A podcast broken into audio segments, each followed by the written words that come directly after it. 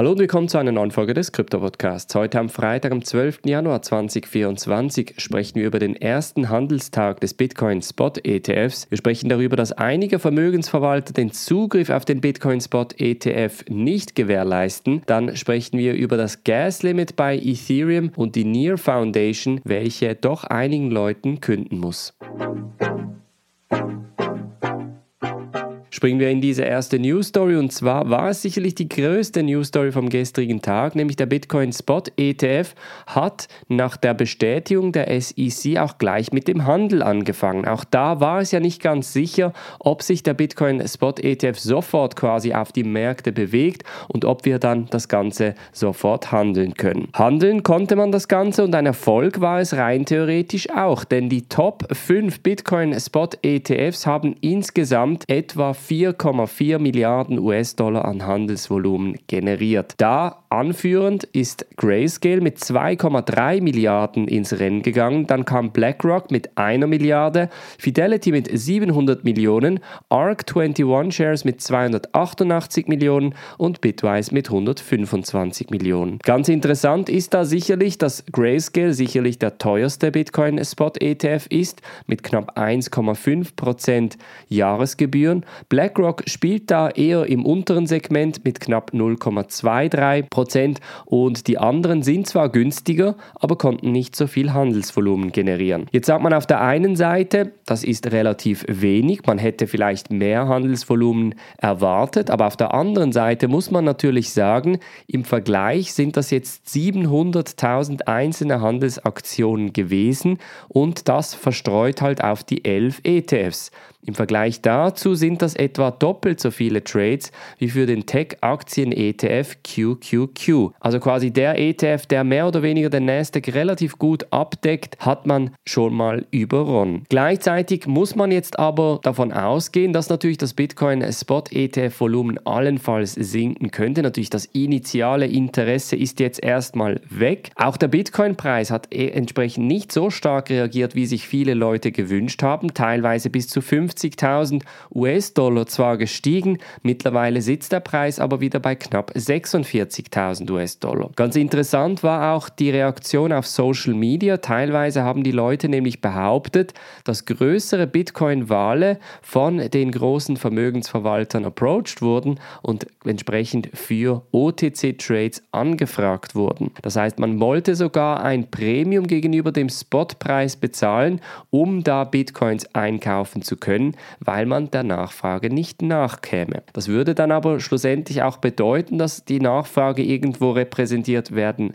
müsste. Bei OTC ist das natürlich relativ schwierig entsprechend abzudecken bzw. abzubilden, aber in diesem Zusammenhang zeigt es zumindest, dass das Retail-Interesse noch nicht komplett da ist. Das heißt aber nicht, dass das Retail-Interesse nicht in den kommenden Monaten und Jahren kommen wird, wie wir analog schon gemäß im Gold-ETF gesehen haben. Ein Grund mitunter, wieso das Retail-Interesse vielleicht noch nicht da ist, ist sicherlich unter anderem auch der Fakt, dass der zweitgrößte Vermögensverwalter nach BlackRock, Vanguard zum Beispiel, den Zugang zu den Bitcoin-Spot-ETFs nicht gewährleisten möchte. Sie sagen, diese Produkte würden sich nicht mit der Investitionsphilosophie von Vanguard decken und deshalb möchte man diese Produkte nicht anbieten. Anscheinend gab es auch bei den Brokern von Citi, Merrill Lynch, Edward Jones und UBS auch Probleme, Zugriff auf den Bitcoin Spot ETF zu erhalten, wobei ich jetzt gerade vorhin noch mitbekommen habe,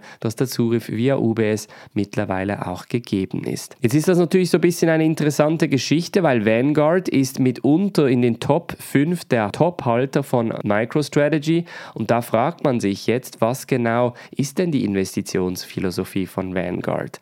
Was genau versuchen sie da entsprechend zu schützen? Ein interessanter Vergleich kam vom Bloomberg-Analysten Eric Balchunas. Er sagt, Bitcoin-ETFs sind wie die Rap-Alben Ende der 80er Jahre. Vanguard bietet sie gar nicht erst an, also wie die Läden, die quasi diese Alben nicht anbieten wollten. Und JP Morgan klebt den sogenannten Parental Advisory Label, also diesen Kleber, dass man das Ganze nur mit den Eltern kaufen darf, entsprechend da darauf. Denn es gibt eine Warnung, wenn man bei JP Morgan den Bitcoin Spot ETF von BlackRock kaufen möchte, gibt es da eine Warnung von wegen, dass es entsprechend einzigartige Risiken seien und man sich doch bewusst sein soll, bevor man dieses Produkt einkauft. Also ist es tendenziell wirklich so, dass die Leute trotz der Annahme durch die SEC sich immer noch ein bisschen querstellen und immer noch nicht komplett überzeugt vom Fakt sind, dass man hier einen Bitcoin-Spot-ETF anbieten möchte und dass auch das Interesse im Markt vorhanden ist. Wir werden sehen, wie sich der Bitcoin-Spot-ETF in den kommenden Monaten entwickeln wird. Jetzt ist die These sicherlich,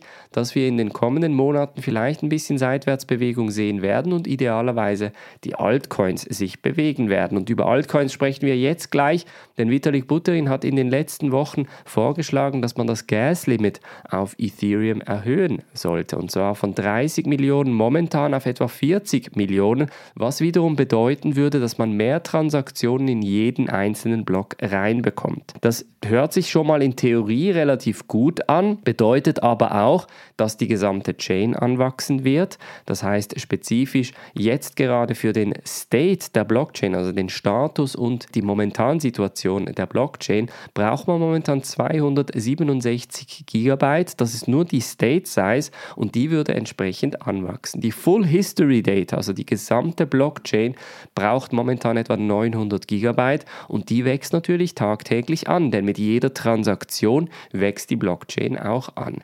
Ethereum ist jetzt nicht so bekannt dafür, dass sie eine sehr kompakte Blockchain ist und mit der Erhöhung des Gas-Limits würde das auch bedeuten, dass entsprechend der Speicherplatz weiter anwachsen würde. Und das wird früher oder später natürlich auch andere technische Probleme haben. Einige Ethereum-Entwickler haben da auch so ein bisschen ihre Kritik geäußert. Sie haben gesagt, dass es sicherlich auch negative Seiten mit sich bringen wird. Die State wird wachsen, die Synchronisationszeit wird langsamer und das DOS Potential will grow. Das heißt, die Denial of Service Attackenmöglichkeit, die wird entsprechend ansteigen.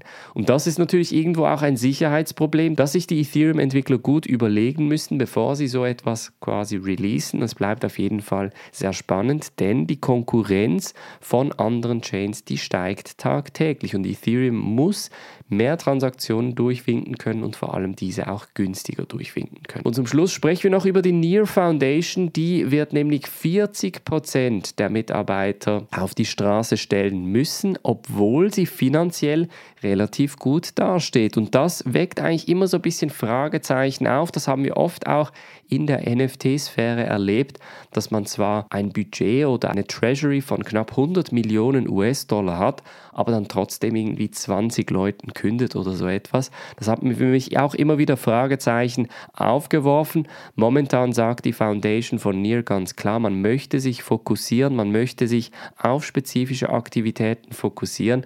Das, obwohl man gemäß der NIR Foundation etwa 285 Millionen US-Dollar an Fiat Currencies 305 Millionen NEAR-Tokens, das sind etwa eine Milliarde US-Dollar, und knapp 70 Millionen US-Dollar in Investments und Krediten hält.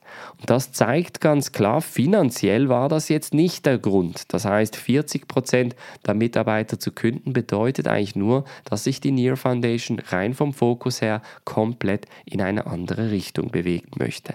Ob das jetzt etwas Gutes oder Schlechtes ist, das werden wir in den kommenden Monaten sehen. Auch hier Nier, die Konkurrenz steigt und Nier muss sich natürlich irgendwo auch beweisen in diesem Markt von mehreren Chains, sei es L1 oder L2, denn wie gesagt, die Konkurrenz schläft nicht. Das war's von der heutigen Folge. Ich wünsche ein ganz schönes und ruhiges Wochenende. Wir hören uns am Montag wieder. Macht's gut und bis dann.